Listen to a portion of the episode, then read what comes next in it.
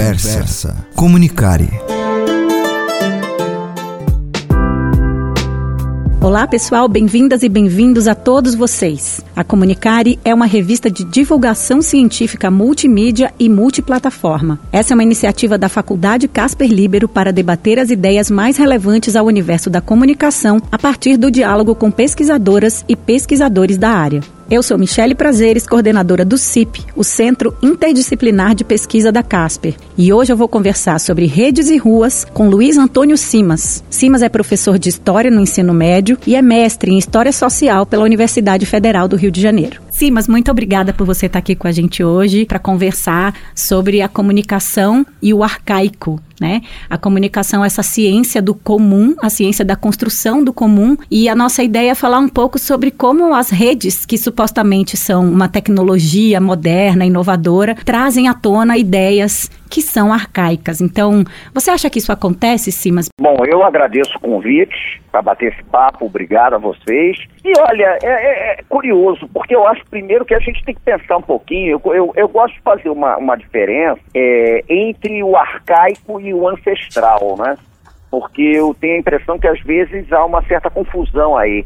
Quando a gente fala de, de, de, de arcaico, né, é, numa evocação a tempos remotos, a tempos antigos, ou pensamento arcaico, esse arcaico é um arcaico que está paralisado, né? É um arcaico que não é dinâmico, é um antigo que fica parado né, no tempo, enfim.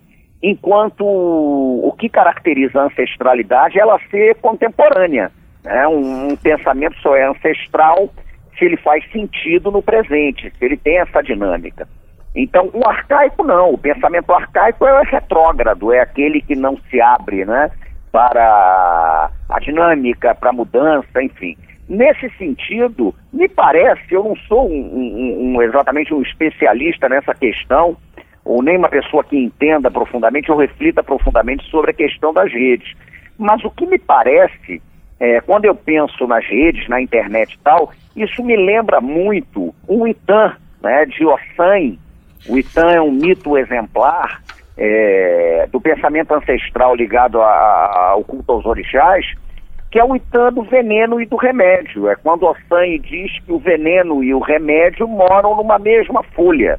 Né? Então, a mesma folha que te liberta é aquela que pode te escravizar. Né?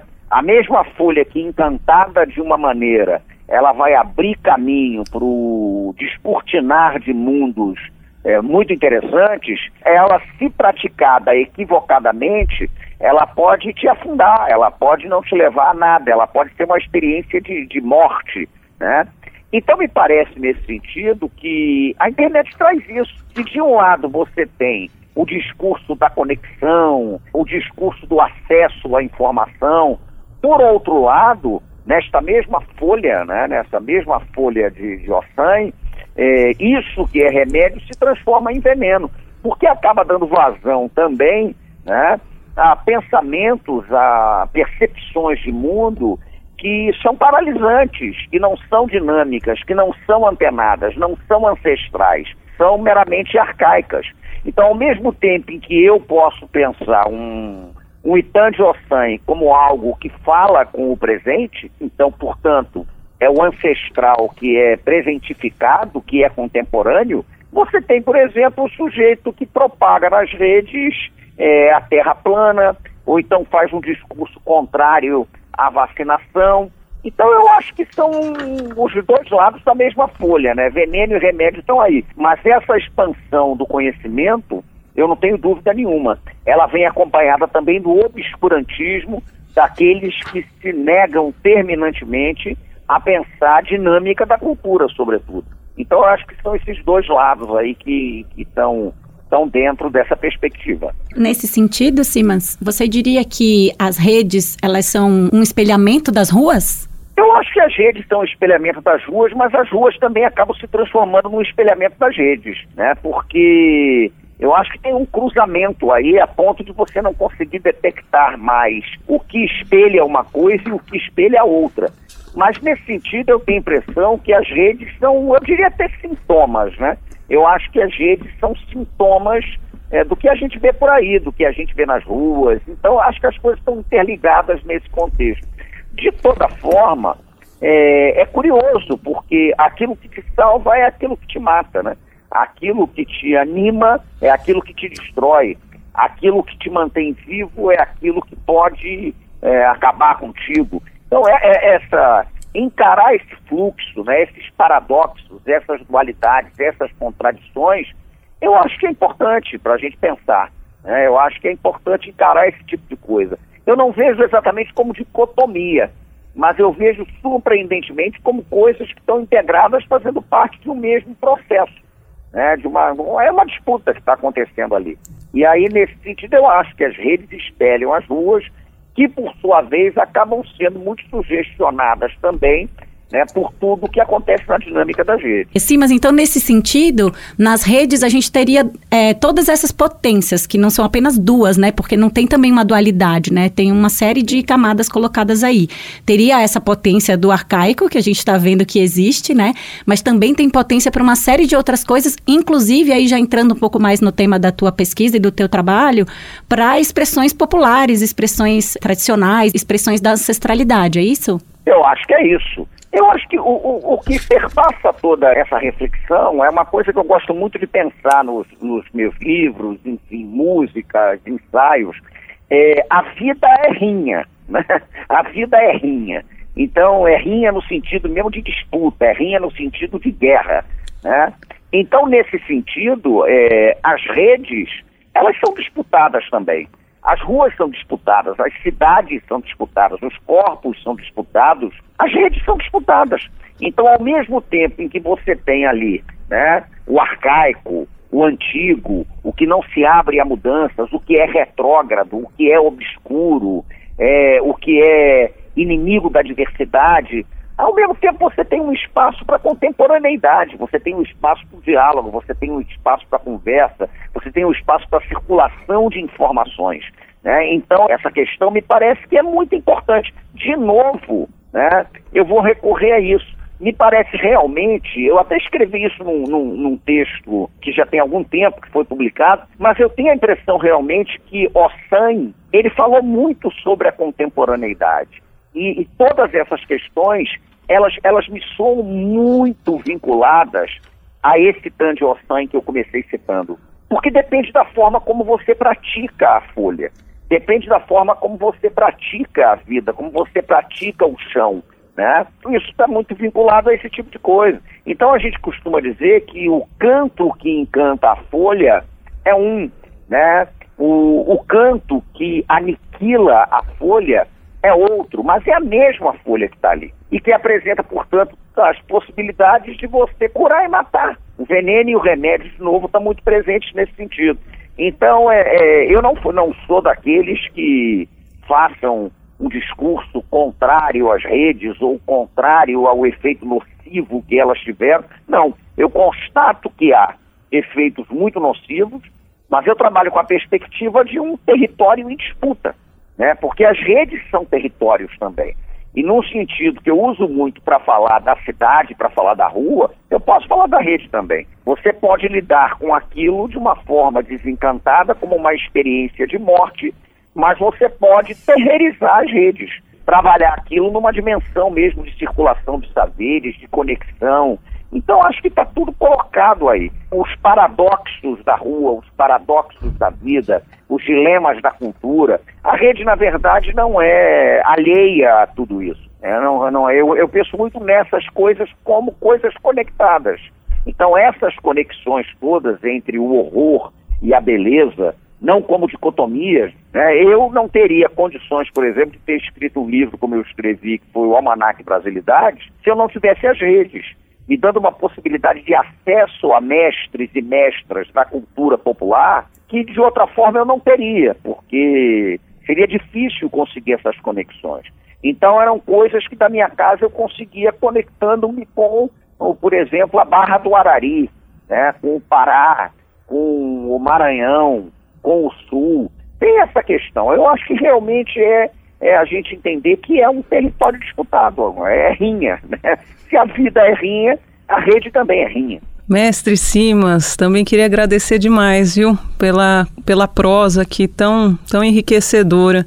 É, eu tinha uma pergunta a respeito da terrierização dos espaços, mas você já comentou um pouco sobre isso, né, sobre é, se o, o, espaço da internet, o espaço das redes poderia ser terreirizado, então vou reformular para perguntar se você considera porque já foi dito que é, acho que é possível terreirizar esse espaço simbólico também das redes, se seria mais difícil ou não. E aproveitar também para abrir espaço aqui na nossa prosa, para que talvez você fale um pouquinho de outros conceitos incríveis que estão aí em diferentes livros que você escreveu, né? Dentre eles a gramática dos tambores, a cultura de fresta, a arenização, né, não só do futebol, mas dos bares e da vida, é, e essa essas políticas de afirmação da vida que você coloca como um contraponto a toda essa pulsão de morte, né? Então, se você puder falar um pouquinho desses conceitos todos que você traz na sua obra, a gente agradeceria demais. Eu agradeço o convite a vocês, Mei, e eu vou dizer o seguinte, é, eu acho que é mais difícil na rede, não tenha dúvida nenhuma. Porque quando eu falo, por exemplo, da capacidade de você utilizar as redes de uma maneira terreirizada, eu não estou, evidentemente, sugerindo que o, o, sujeito resolva que a partir deste momento ele vai viver trancado, ele vai viver ultra conectado e ele vai perder a dimensão do contato pessoal, a dimensão da rua, a dimensão do afeto silencioso, né? Porque as redes trazem também uma dinâmica que é meio estranha, né? Tudo se torna público, o ódio se torna público, mas o afeto também se torna público, né? Ah, porque as pessoas se sentem na obrigação de demonstrar muitas vezes o afeto na rede, né? Porque você tece um, um comentário, coloca um artigo, aí vem aquela preocupação das pessoas tecerem os elogios. Então as redes têm esse dado que é complicador. Então é perigoso, né? Eu acho que tem um certo perigo nisso, é bem mais difícil. Eu sou um partidário da rua, mas eu, eu, eu vejo as redes como um espaço de construção de conexões que é muito interessante. Agora, quando eu falo dessas questões de conceito, do conceitual, isso está muito ligado, na verdade, a um trabalho que eu comecei a fazer é, por volta de 2008, 2009, porque na minha linha de pesquisa, o meu primeiro grande interesse foi pesquisar, depois de ter defendido um mestrado curioso, que foi sobre o governo do Marechal Floriano Peixoto, né, e a revolta da Armada no Rio de Janeiro, eu saí dali com o interesse de redimensionar né, a, minha, a minha vida profissional, enfim, acadêmica, e uma, uma opção de coisas. E aí eu comecei a querer me dedicar bastante aos estudos sobre o samba. Sim. E quando eu comecei a estudar o samba, você me pergunta qual é a minha área de pesquisa fundamental, eu acho que é o samba, né? Mas quando eu comecei a estudar o samba, eu percebi que era impossível estudar o samba sem estar atento às mais variadas conexões que o samba estabelece com outros campos da cultura, com outros campos da vida.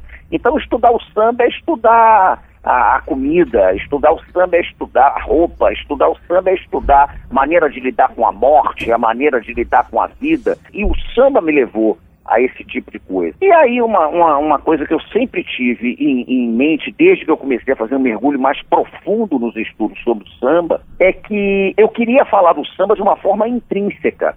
Ou seja, tentar pensar até conceitualmente o samba a partir dos saberes que o próprio samba engendra, que o próprio samba sugere. Então, pensar de dentro, porque eu me lembro que eu pegava muita coisa sobre o samba que vinha com um arcabouço teórico e com perspectivas de fora do samba, né?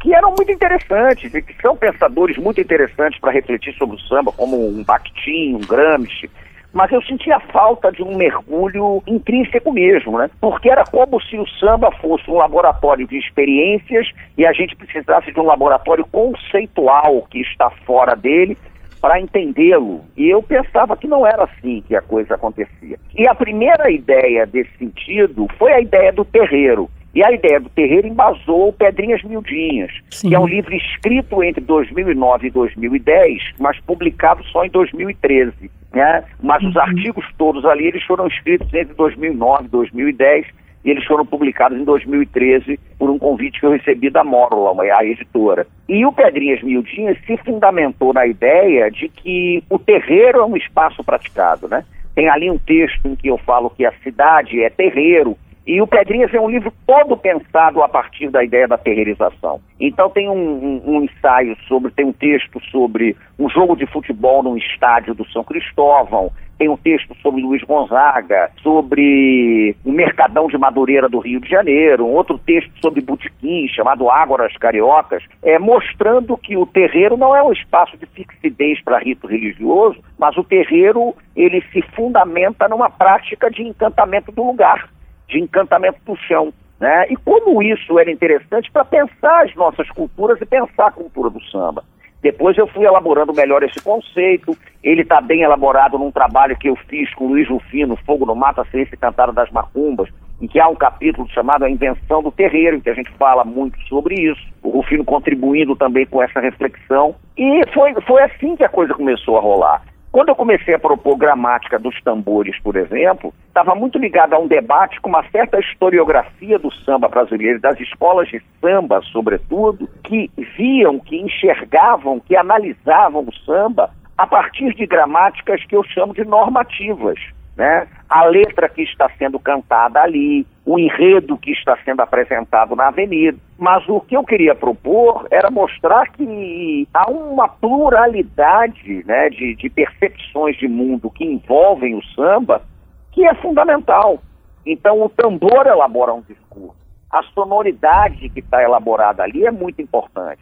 E nos estudos sobre o samba, eu lembro que eu falava disso, o tambor ele muitas vezes é mais importante do que o poeta. Eu estou falando do poeta no sentido do letrista, porque às vezes o que é fundamental no samba é aquela sonoridade, é aquele discurso que o tambor está elaborando. E como eu cresci num, num terreiro, minha avó era uma mãe de santo, e eu cresci muito vinculado a um sacerdócio ligado ao tambor, de Ogan Alabé, né, aquele que tem que conhecer os diversos toques, é, eu, desde garoto, eu fui é, é, tendo um certo conhecimento um pouco mais amplo ligado às histórias que os tambores contam. Então, eu comecei a propor a ideia da gramática do tambor, para entender quais são os outros discursos que estão sendo elaborados ali, fora daqueles que, num primeiro momento, parecem ser os mais relevantes.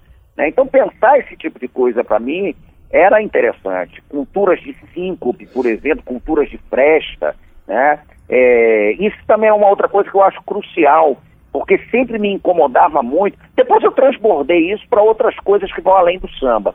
Mas sempre me incomodava muito, e, eu, e isso é uma questão até meio polêmica, nos estudos sobre o samba, uma ligação mecânica que se fazia entre samba e resistência. E é curioso que me parece que a gente toma a ideia de resistência como uma ideia pronta, como uma ideia acabada. E se a gente vai para o campo da elaboração do conceito e tal, eu acho que resistência é um conceito muito amplo. E resistir não é necessariamente se colocar em oposição flagrante ao outro.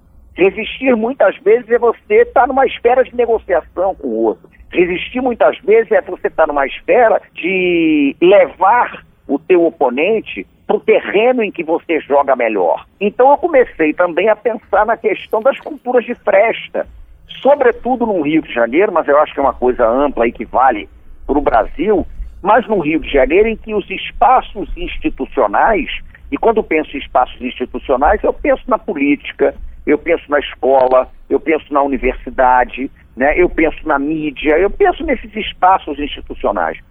Esses espaços institucionais, na maioria das vezes, estiveram fechados à participação da maior parte da população. Então, como é que se construiu uma cultura, como é que se construiu uma certa maneira de praticar a cidade que não operou em momento algum nos espaços institucionais, ainda que negociassem com eles, mas operou exatamente nas brechas, operou exatamente nas frestas, operou exatamente nos espaços vazios, naquilo que eu costumo chamar também de síncope, na cultura de síncope, porque a síncope é um fenômeno musical muito presente no samba e basicamente a síncope opera na ocupação do espaço vazio. Entre uma marcação e outra, você tem aquele espaço vazio onde a síncope atua. E isso para mim é muito relevante. Eu acho que as culturas do Brasil, sobretudo as culturas de rua, né, que me interessam profundamente. Eu prefiro o termo cultura de rua à cultura popular,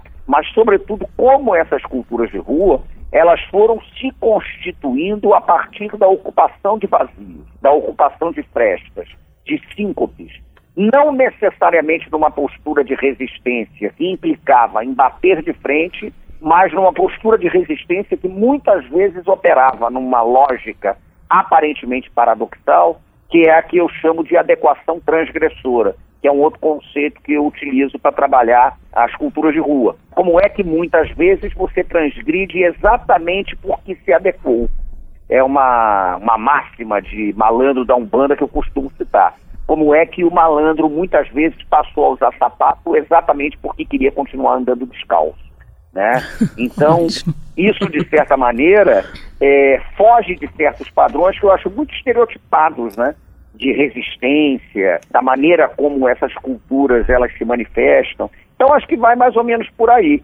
Mas só para concluir a tua pergunta, o meu objetivo quando trabalho com essas culturas de rua, com futebol, com samba, com carnaval, com festa, com jogo do bicho, com botequim, mas o meu objetivo no fim das contas é tentar entender essas culturas a partir de certas percepções de mundo que elas mesmas são capazes de engendrar. E é daí que vem esse esforço para fazer uma reflexão conceitual, inclusive, que beba na fonte dessas próprias culturas. Em outras palavras, o que que um sambista escuta? Qual é a percepção que ele tem ligada ao tambor? O que é que um Ogã acha daquilo? Como é que aquilo que para a gente é, tem que ser enquadrado num encapsulamento conceitual que muitas vezes é eurocêntrico, né? mas como é que aquilo é organicamente vivido e pensado também né, por aquelas comunidades que exercem aquelas práticas de vida. Acho que essa é a questão. Perfeito, mestre. Uma baita aula, né? Uma baita aula.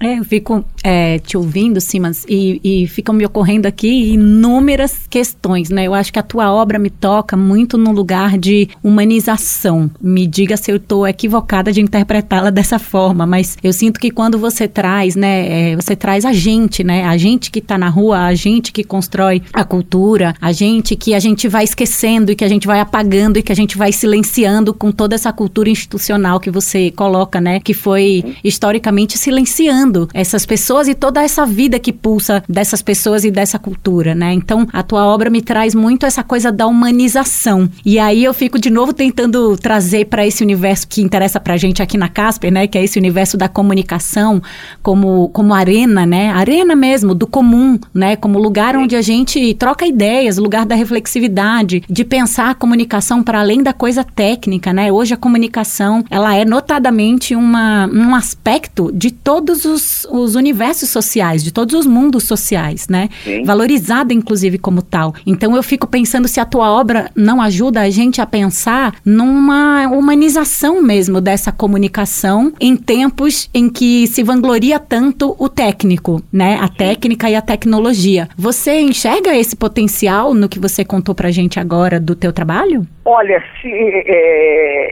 eu não sei se eu enxergo, mas a intenção é essa. A intenção do trabalho é essa.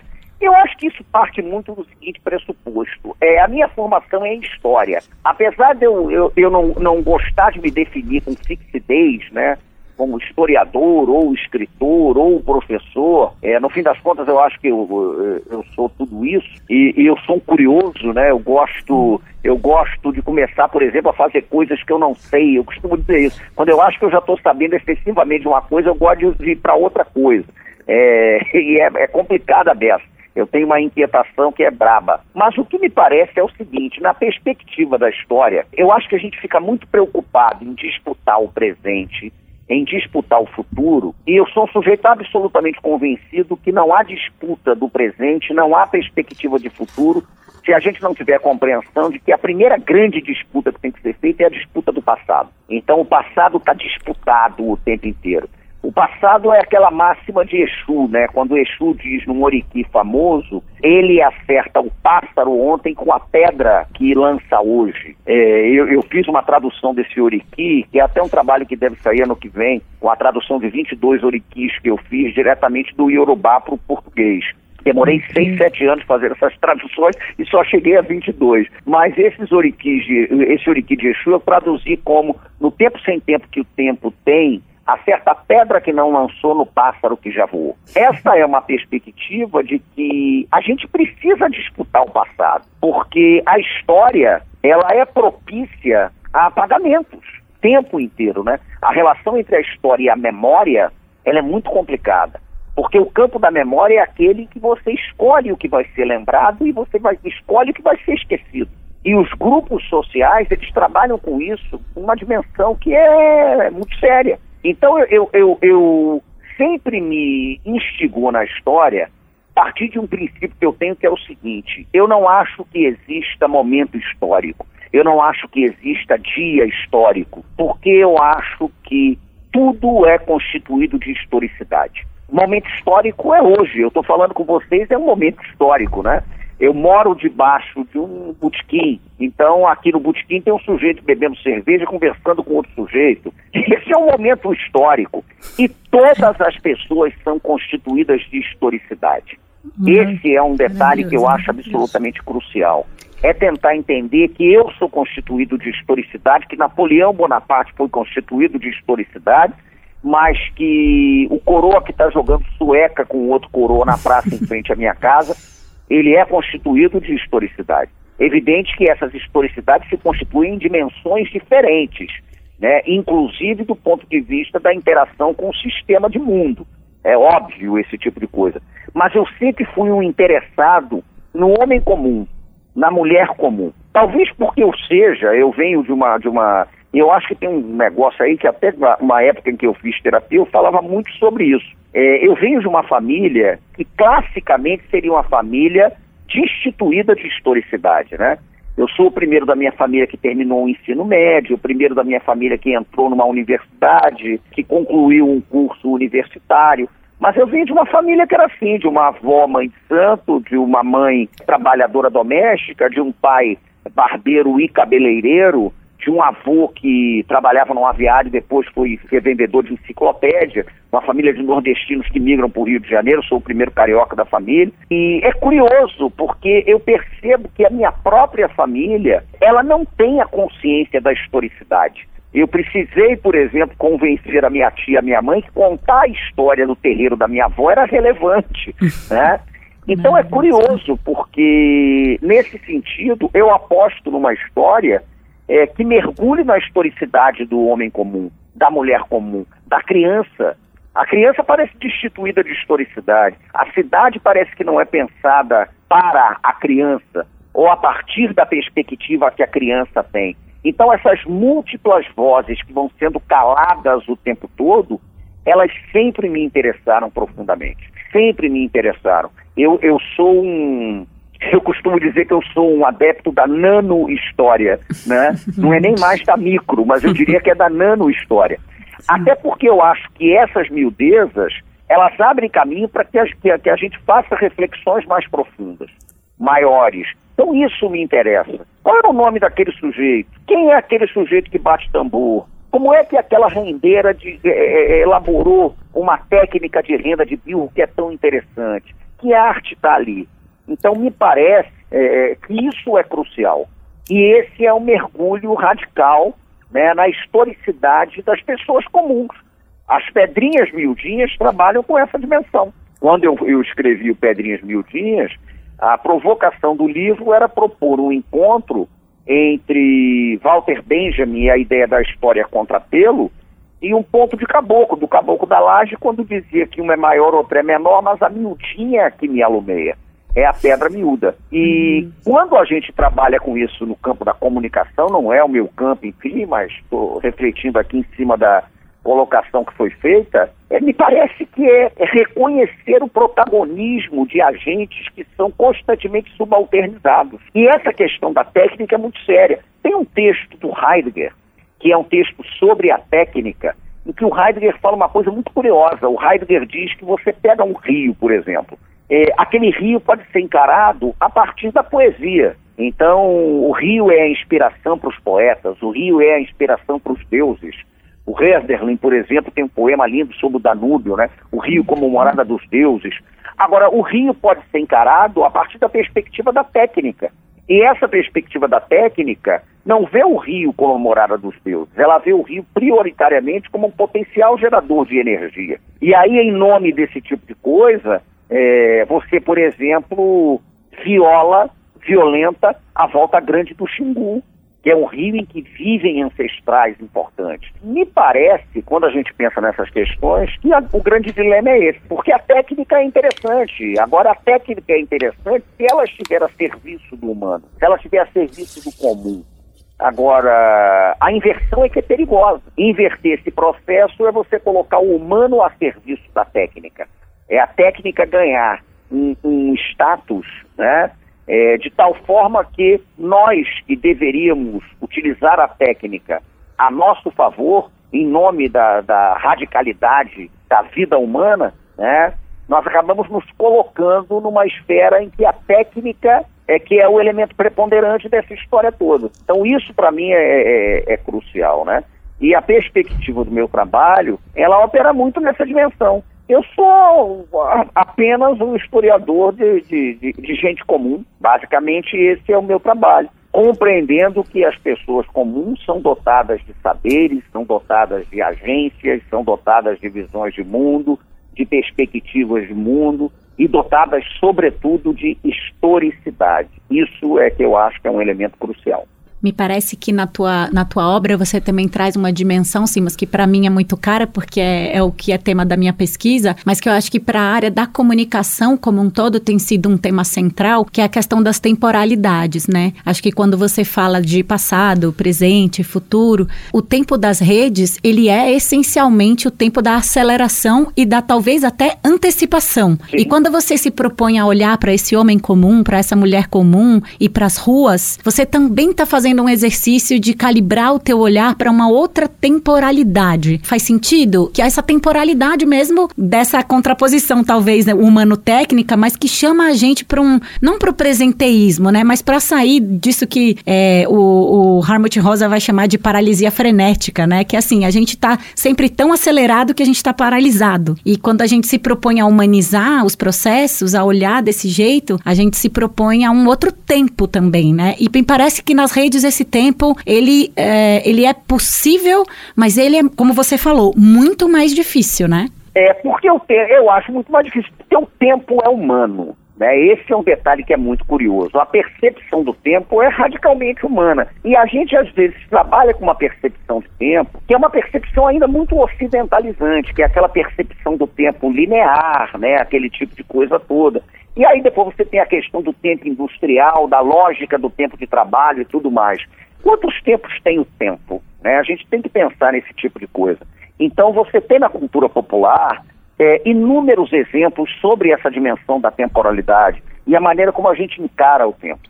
Né? É, a gente pega a tradição dos canoeiros do Vale do São Francisco e é a tradição do sono do rio. Né? É, o rio dorme um minuto. É, Paulo César Pinheiro tem um verso muito bonito sobre isso. Meia-noite o rio dorme mais ou menos um minuto. Para nós, um tempo curto, para o Iara, um tempo enorme. Porque naquele minuto de sono do rio, a vida continua acontecendo, mas de uma forma encantada.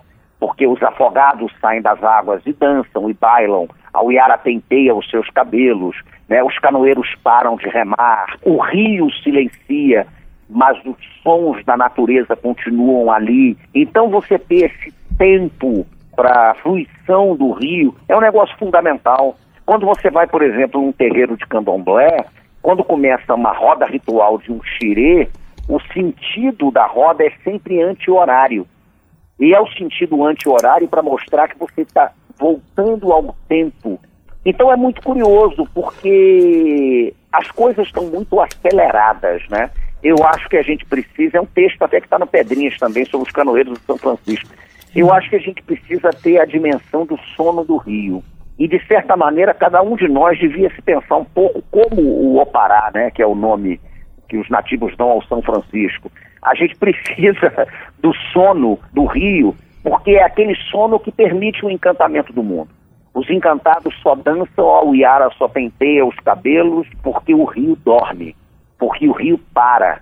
E é esse sentido realmente da desaceleração que é absolutamente crucial. Quando eu estava me referindo ao candomblé, quando você entra num terreiro de candomblé, você não sabe a hora que vai sair da, desse terreiro, porque o tempo não é mais seu, né? O tempo deixou de ser seu. O tempo é o tempo do ancestral. Então, um xirê, uma festa, pode durar três horas, pode durar cinco, pode durar doze. Então, é, é, é, às vezes, esse tempo do sossego, né, esse remanso, é absolutamente fundamental. Isso daí é importantíssimo, né? E está tudo muito acelerado e as coisas estão muito complicadas. Isso dificulta, inclusive, a humanização do homem, a humanização da mulher, a humanização da criança. Falta um pouco disso. Então eu gosto muito de pensar o fenômeno do tempo a partir dessa questão do sono do rio. Quantos tempos o tempo tem? E eu acho que é, é bom pensar isso, né? A temporalidade já é um conceito temporal. Os conceitos de tempo foram elaborados no próprio tempo. E a gente trabalha muito com essa dimensão do tempo industrial e esquecendo de outras sapiências, de outras sabências que propõem uma relação com o tempo que é uma relação completamente diferente, é uma relação de disponibilidade para o tempo. Isso os bacongos dizem, agora puxando para uma outra tradição da cultura, os bacongos dizem isso, né? Tempo é soberano, Nizaratembo é uma entidade. Então ele é o absoluto soberano. É, a soberania de tempo ela não pode ser contestada e tempo às vezes corre, e tempo às vezes para, e tempo às vezes aponta para frente, e tempo às vezes joga para trás, né? Então essas dimensões eu acho que são muito importantes. Mestre, aqui é até difícil a gente formular as perguntas porque a gente vai divagando, né? A gente vai uh, tendo os ah, é devaneios, a gente vai tendo os devaneios e imaginando. Então, mas eu queria fazer uma pergunta mais ou menos simples, acho, né? É, vários dos seus textos a gente poderia entender como crônicas, já que a gente está falando do tempo, né? Do Cronos. E também você já mencionou o seu interesse em, em registrar ou deixar um legado de memória do que é comum, das pessoas comuns e das miudezas, né? É, agora, esse olhar para as miudezas, ele, ele talvez não seja assim tão, tão fácil de alcançar né, tanto a Michelle como eu somos professoras e, portanto, educadoras, né? E eu queria te perguntar isso, né? Essa relação com o que é miúdo, com o que é invisível também, porque eu sei que você tem nessas sabenças todas essa relação entre o visível e o invisível. É possível, né? É possível a gente é, trazer esse olhar para a maior parte das pessoas ou treinar esse olhar? É, queria que você falasse um pouquinho sobre isso. Olha, é, isso é uma coisa muito curiosa. Aliás, já começar pela, pela primeira palavra que eu uso para responder a sua pergunta, olha, né? isso aí é um detalhe interessante. Porque o que, que acontece? Essa é uma coisa curiosa. É, eu, por exemplo, não consigo definir exatamente o tipo de literatura que eu faço. Né? Eu, eu, eu tenho livros, por exemplo, como Corpo Encantado das Ruas, que eu não faço a menor ideia do que ele seja. Ele não é um livro de crônicas. Né? Ao mesmo tempo, ele é um livro de crônicas. Ele não é exatamente um ensaio, mas ao mesmo tempo ele é. Eu costumo dizer que eu, eu, eu escrevo livros de onde eu tento, inclusive, perceber a vida, que é a encruzilhada. Né? Então, a encruzilhada ela não, não comporta fixidez. A encruzilhada, na verdade, comporta disponibilidade para se alterar né, por outras coisas. E aí eu posso ter uma crônica que vai ser alterada pela perspectiva ensaística, eu posso ter um ensaio que vai ser alterado pela miudeza da crônica, né? Isso acontece com muita frequência. Agora, quando você pergunta sobre como treinar esse tipo de coisa, essa percepção, esse olhar e não sei o que e tal, isso é muito curioso, porque no meu processo, isso não veio decorrente de uma intencionalidade. Isso veio, primeiro de tudo, isso veio como decorrência de um profundo amor por estar na rua. Eu sempre fui muito rueiro, né? Eu sempre eh, achei que a rua era mais interessante que a casa desde garoto e eu continuo achando, né? Eu sou, acho que, o tempo acho que a gente, passando, a gente, é, a gente tá se identificando aqui. É, o tempo foi passando e tal, mas eu não sou um sujeito caseiro, né? Eu não sou caseiro, eu não gosto de ficar em casa, eu prefiro sempre estar na rua. E a rua para mim sempre foi, antes de qualquer coisa, um, um espaço de vivência, de vivenciar esse tipo de coisa. Então, me parece que essa miudeza, né, essa procura pelo miúdo, pela raia miúda, eu acho que ela passa muito por um exercício de estar na rua, estar aí, né? Está é, é, é tá disponível para olhar as coisas de uma forma talvez um pouco mais surpreendente. E aí tem mesmo uma postura que é a postura do observador, né? Comecei com amor, mas quando eu comecei a escrever sobre isso, é, eu comecei também a me policiar no seguinte sentido, no sentido de dizer, eu preciso estar atento ao que está ocorrendo. Eu preciso estar atento ao que aparentemente ninguém está vendo. Então eu, eu tenho um trabalho sobre isso, que eu considero parte do meu trabalho, sim. É parte do meu trabalho, por exemplo, ir para a praça. Né? É parte do meu trabalho, por exemplo, estar na praça é, olhando as pessoas, né? O, o que está acontecendo naquela praça. É parte do meu trabalho estar interessado, por exemplo, nas regras do jogo de sueca, nas regras do jogo de ronda, estar numa roda de samba. E é curioso isso, porque eu sou um sujeito, já me perguntaram isso algumas vezes, eu sempre dou a mesma resposta. Eu não escrevo movido a nenhum tipo de angústia. A uhum. minha produção não é angustiante. Às vezes em que o trabalho de escrita me levou a uma situação de angústia, eu larguei. Eu sou, eu tenho uma relação com, com a escrita e com o trabalho, com a pesquisa, que é muito fundamentada na ideia da alegria. E quando me pergunta assim, ah, você conseguiria viver sem escrever? Eu não tenho a menor dúvida que eu conseguiria viver sem escrever. Eu não tenho o menor problema com isso. Ah, se eu dissesse para você que daqui para frente você nunca mais vai poder escrever, como é que você ficaria? Olha, eu ficaria triste, mas eu viveria. Agora, se você fala para mim que eu nunca mais vou poder, por exemplo, parar no balcão de um bar e tomar uma cerveja, é né, eu vou mergulhar numa situação que vai ser muito complicada para mim. Né? Então, é, eu acho que é uma questão de se colocar em disponibilidade, sabia? Eu acho que a gente tem que se colocar em disponibilidade. E acho outra coisa, é cada vez mais entender que o que eu estudo para mim não é o meu objeto de estudo, é o meu sujeito de estudo. A minha uhum. relação com as culturas de rua é uma relação que busca o sujeito, ela não enxerga aquilo como objeto. E estar na rua, aí é uma lição, é, uma é, um, é um fragmento do Heráclito, mas que poderia perfeitamente ser. Eu já pensei até em mentir e, e, e escrever num texto, porque eu acho que a mentira é importante também mas eu não tenho muita coragem para mentir. Eu espero ter, eu espero que o tempo me transforme num grande mentiroso, nos meus livros, inclusive.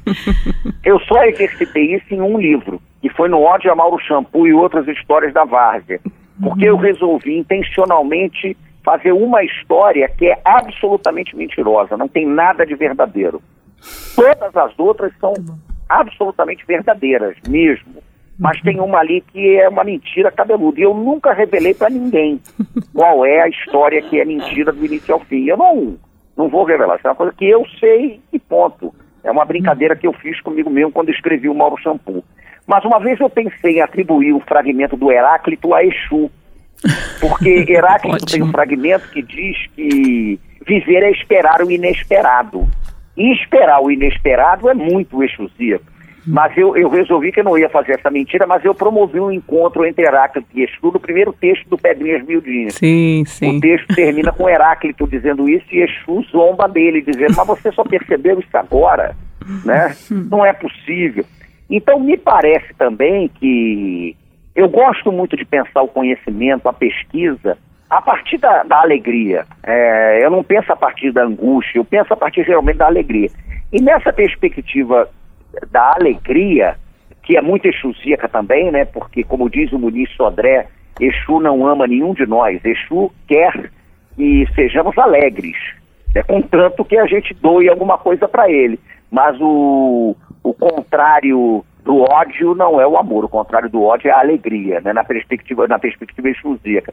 Então eu acho também que é uma questão de você estar tá disponível para o inesperado, para o inesperado da rua, para o inesperado do outro, para o inesperado da miudeza, da desconstrução mesmo de uma série de coisas que a gente traz arraigadas em relação aos saberes. Mas é um exercício mesmo de entrega, é raspar o fundo do tacho.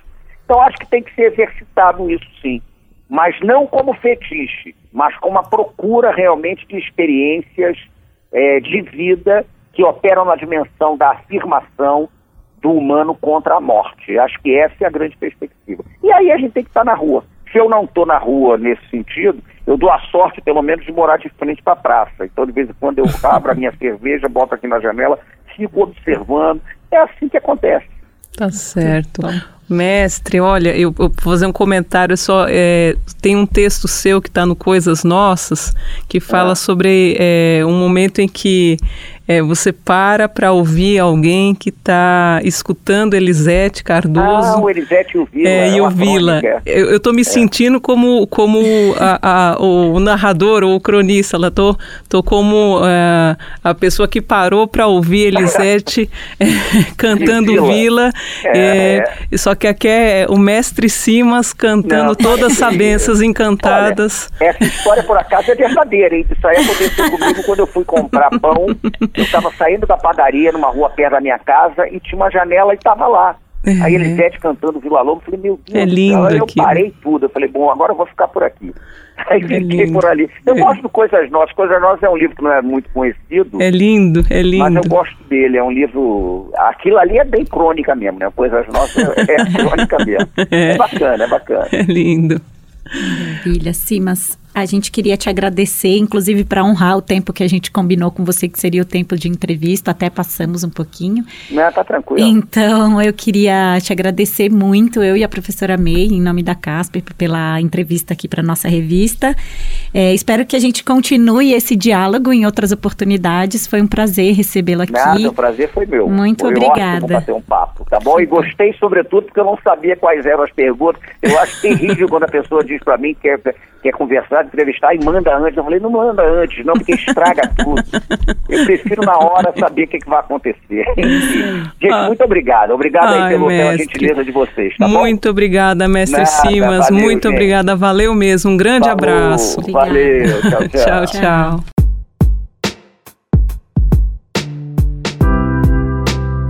Hoje eu conversei sobre redes e ruas com Luiz Antônio Simas. Ele é professor de História no ensino médio e mestre em História Social pela Universidade Federal do Rio de Janeiro. Essa conversa faz parte da Comunicare, revista de divulgação científica multimídia e multiplataforma, uma iniciativa da Faculdade Casper Libero para debater as ideias mais relevantes ao universo da comunicação a partir do diálogo com pesquisadoras e pesquisadores da área. Acesse a Comunicare em www.revistacomunicare.casperlibero.edu.br. Comunicare se escreve com dois M's. No Facebook e no Instagram, arroba Revista Comunicare. A Comunicare é uma revista produzida pelo CIP, o Centro Interdisciplinar de Pesquisa da Faculdade Casper Libero. Apoio operacional, Rádio Gazeta Online. Edição de som, Agnoel Popó. Locução de créditos, Caio Melo. Supervisão operacional, Roberto Vilela. Supervisão pedagógica, Renato Tavares. Conversa Comunicare. Comunicare. Comunicare.